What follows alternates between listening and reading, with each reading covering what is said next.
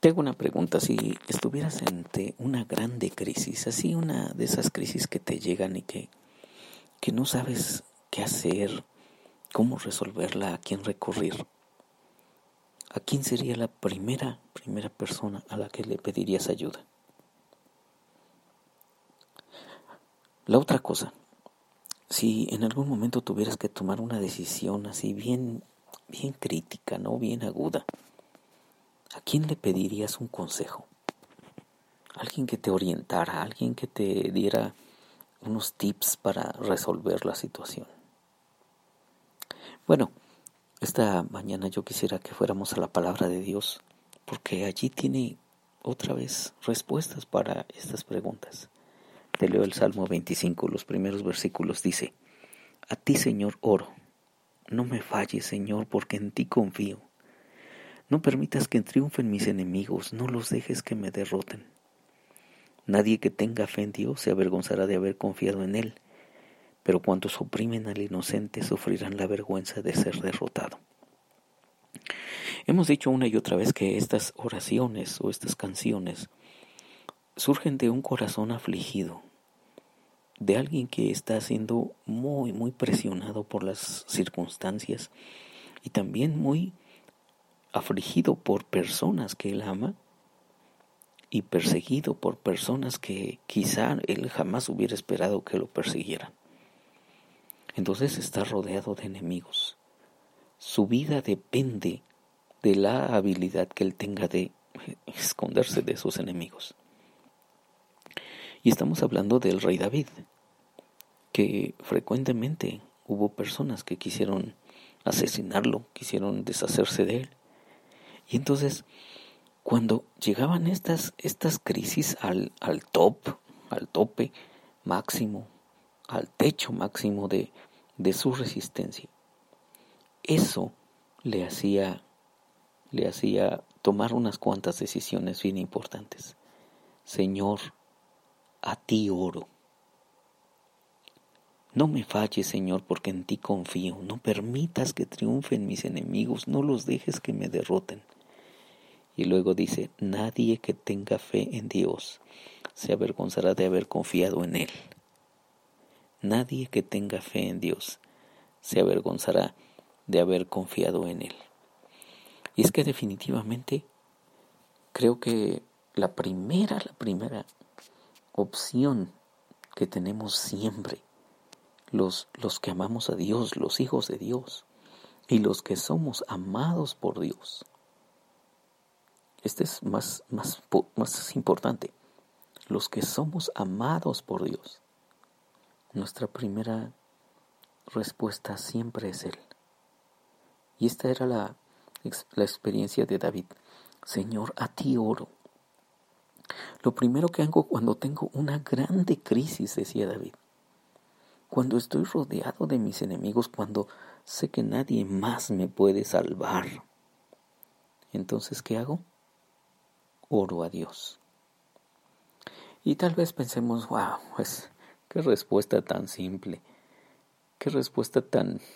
Yo estaba esperando una respuesta más profunda. Una vez un alumno me dijo, oye, ¿por qué no nos das respuestas más profundas?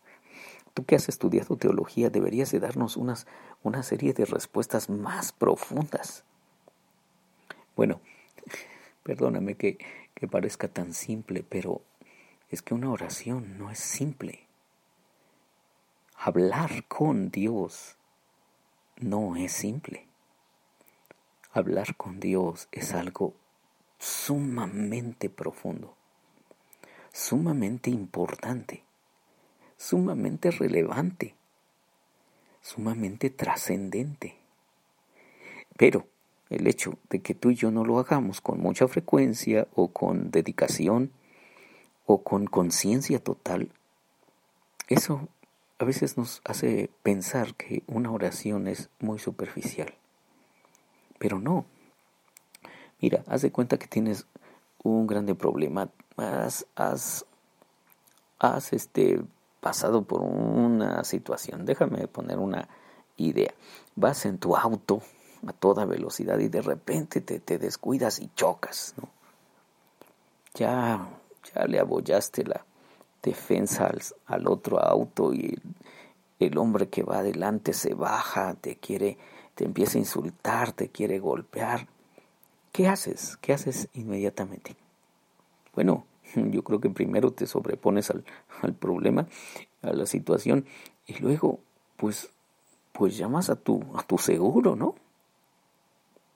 Y dices, oye, espérame, ¿tú tienes seguro? No, pues que sí. Pues, pues vamos a llamar al seguro. Ya, alguien lo va a resolver. Y entonces, bueno, llegan allí los agentes del seguro, los agentes de los seguros, se ponen de acuerdo y te resuelven el problema. Es decir, pones tu confianza en alguien que te puede resolver la situación, ¿no? Bueno, Aquí en este caso estamos hablando de algo todavía más complejo. Estamos hablando de alguien que pueda resolverte la vida.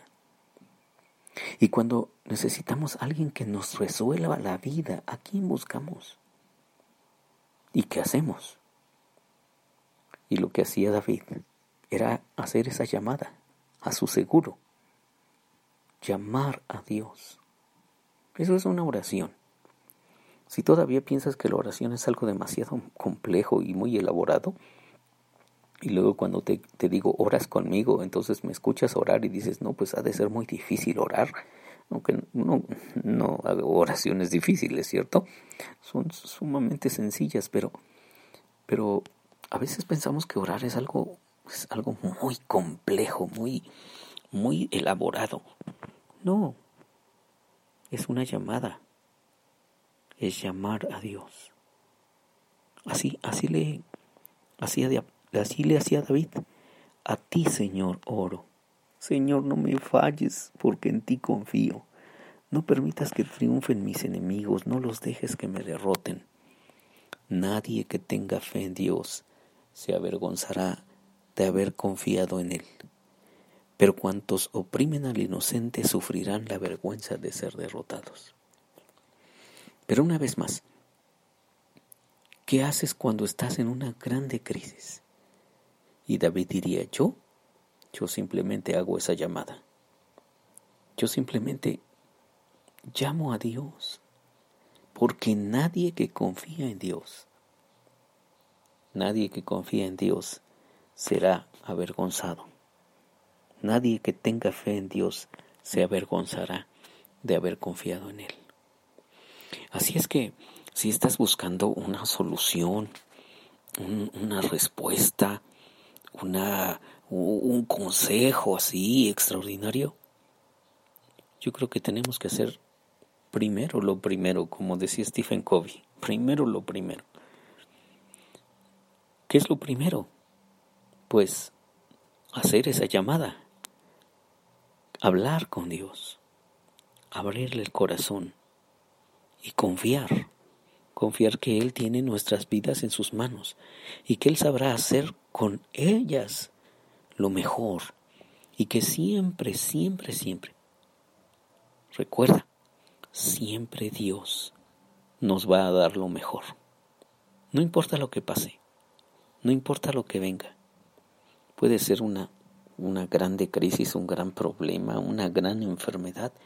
Eso es lo mejor desde tu punto de vista y el mío, no, no, a veces no es lo mejor. Y me gusta mucho esa frase, que toda la vista, todo punto de vista es la vista de un punto. Todo punto de vista es la vista de un punto. Entonces nosotros solamente vemos un punto, pero no vemos la perspectiva que tiene Dios. Porque Dios siempre tiene lo mejor. Así es que yo no sé qué situación estés atravesando ahora mismo. No sé cuáles sean tus grandes preguntas. No sé cuál es ese grande consejo que necesites. Pero mira lo que decía David. Enséñame la senda que debo seguir, oh Señor. Indícame el camino por donde debo andar. Guíame, porque tú eres el Dios que me da salvación. En nadie sino en ti tengo esperanza. Soy Víctor Hugo Juárez y espero que este devocional del Salmo 25, versículos 1 al 4, ha sido de bendición para ti. ¿Oras conmigo? Señor Dios, te volvemos a decir esto que dice tu santa palabra. Enséñame la senda que debo seguir. Oh Señor, indícame el camino por donde debo andar. Señor, guíame, enséñame, porque tú eres el Dios que me da salvación. En nadie, sino solamente en ti, tenemos esperanza. Señor, este día lo ponemos en tus manos. Que sea para que tú tengas toda la gloria, Señor. Que este día todas nuestras acciones, que todas mis acciones, Señor, sean para que tú seas honrado. Tú que eres mi Padre, tú que eres mi Dios, tú que eres nuestro Dios, mereces toda la honra y toda la gloria. En el nombre de Jesús. Amén.